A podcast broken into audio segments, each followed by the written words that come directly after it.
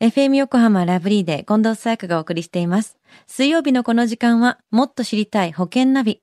生命保険の見直しやお金の上手な使い方について保険のプロに伺っています。保険見直し相談、保険ナビのアドバイザー、中亀照久さんです。今週もよろしくお願いします。はい。よろしくお願いいたします。さあ、保険ナビですが、先週のテーマは、医療保険の見直し、基本の木でしたよね。はい。そうですよね。あの、医療保険は日々進化していますので、必ず一度は見直しをした方が良いですよね、と。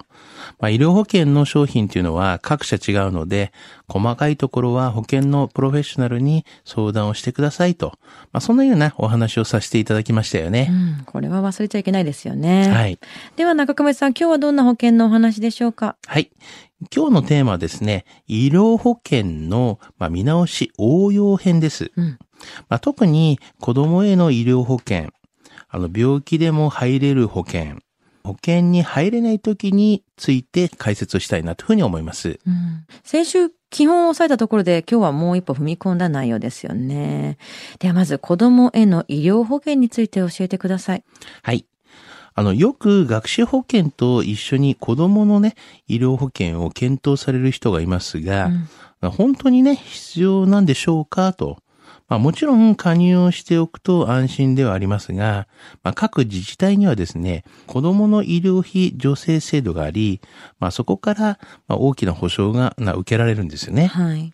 まあまずは地域のね、医療費、その助成制度をうまく活用するのがまあ重要ですよね。うんあの、乳幼児とかですね、あの、義務教育、まあ、就学時のね、医療費助成っていうのは、まあ、対象年齢の拡大や、まあ、自己負担の撤廃など、まあ、全国的にその助成内容は、まあ、充実しているんですよね。うんすでに守られているっていう部分も大きいですね。そうですよね。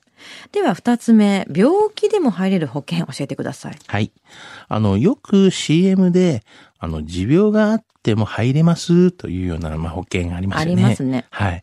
また、あの、何歳からでも入れますよ。まあ、たった、〇〇円です。なんていうね。まあ、そういうのもありますよね。すごい安いやつね。あありますよねうんうんあの、あとは、まあ、直近で、こう、入院歴がある、または、今、通院されている人は魅力的みたいなね。うんうんまあ、部このような、まあ、保険っていうのがあるんですけども、うんうんこういったものはですね、引き受け緩和型医療保険っていうふうに言うんですけどもね。うん確かに魅力的には聞こえますけども、じゃあこの引き受け緩和型医療保険の加入を検討する上でどういうことに注意したらいいですか？はい。同じような保証でも、まあ、保険料がですね、まあ、およそだいたい、まあ、1.5倍とか、うんまあ、2倍とかにね、なっちゃう場合もありますし、はい。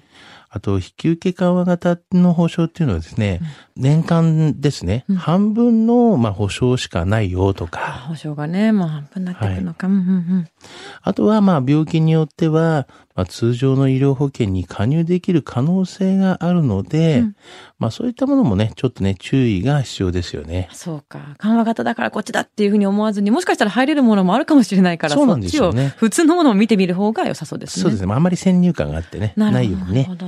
なんかでもキャッチーですけれどもね。やっはいぱ言葉で聞くとね。では最後三つ目。保険に入れない時について教えてください。はい。審査基準はね、どこの保険会社も同じと思われがちなんですけれども、やはり大きくね、違うんですよね。うんあの、病気によって違いますが、まあ、例えば、A 社で断られたけれども、まあ、B 社では加入ができた。なんてね、こともよくあるんですよね。はい。あの、審査の結果、加入ができなかった、まあ、厳しい条件がついたなどね、まあ、審査結果が悪かった場合でも、諦めてはいけないと思うんですよね。まあ、保険会社によっては、追加で医師のこの診断書だったりとか、はい。まあ、健康診断書をね、提出して、再審査をしてくれるケースもありますからね。うんうんうんまあ、特に多いのが告知書の書き方が悪くて、うんまあ、内容が細かく書いていない場合、こう追加で詳しい資料を提供することで、まあ、審査結果が変わることがあるんですよね。うん。まあ、保険会社一社のね、医療保険に加入できなかったからといって、まあ、先ほどお伝えした、まあ、保険料のね、高い引き受け緩和型にするのではなくて、まあ他社で聞いてみるのも、まあ一つのね、方法ですよね。うん、なるほどね。他の会社もあるし諦めないこと、そして、まあ、面倒がらずにいろんなものをきちんと準備するってことも大切かもしれませんね。そうですよね。うん。では今日のお話、子供への医療保険、病気でも入れる保険、そして保険に入れない時について、知得指数はズバリ92です。はい。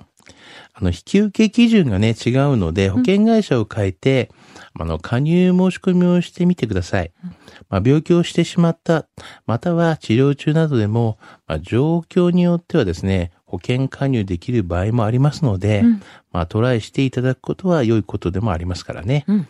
また、まあ、細かいこと、保険会社のですね、基準のことなどわからないようなことがね、結構あるかもしれませんけども、まあ、そういった場合はね、保険のプロフェッショナルに、まあ、相談してみてください。まあ、親身にね、ご対応していただけると思いますからね。はい。今日の保険の話を聞いて興味を持った方、まずは中亀さんに相談してみてはいかがでしょうか。詳しくは FM 横浜ラジオショッピング、保険ナビ、保険見直し相談に資料請求していただくか、直接株式会社中亀にお問い合わせください。無料で相談に乗っていただけます。インターネットで中亀と検索してください。資料などのお問い合わせは FM 横浜ラジオショッピングのウェブサイトや電話番号045-224-1230 045-224-1230までどうぞ。そして保険ナビは iTunes のポッドキャストでも聞くことができます。保険ナビで検索してください。もっと知りたい保険ナビ。保険見直し相談、保険ナビのアドバイザー中亀照久さんでした。ありがとうございました。はい、ありがとうございました。